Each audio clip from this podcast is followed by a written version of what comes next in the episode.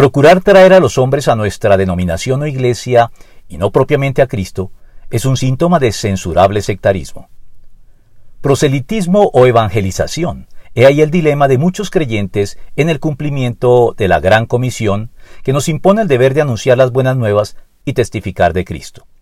En efecto, procurar, de manera prioritaria, traer a los hombres a nuestra particular denominación o iglesia cristiana puede significar sacrificar la fraternidad cristiana universal en el altar de un censurable sectarismo denominacional discriminatorio y hasta elitista.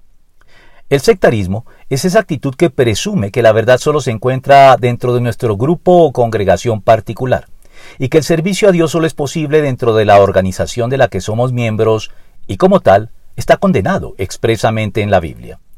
No podemos olvidar que Jesucristo habló duramente en contra del proselitismo judío de los fariseos, que buscaba tan solo ganar y formar adeptos para su particular escuela de pensamiento, y no traer a las personas a Dios, siendo amonestados por ello. Ay de ustedes, maestros de la ley y fariseos, hipócritas, recorren tierra y mar para ganar un solo adepto, y cuando lo han logrado, lo hacen dos veces más merecedor del infierno que ustedes. Mateo 23:15. No debemos pues pasar por alto que la conversión tiene a Cristo como término, y no a nuestra denominación particular, como lo dijo en su momento Charles Spurgeon.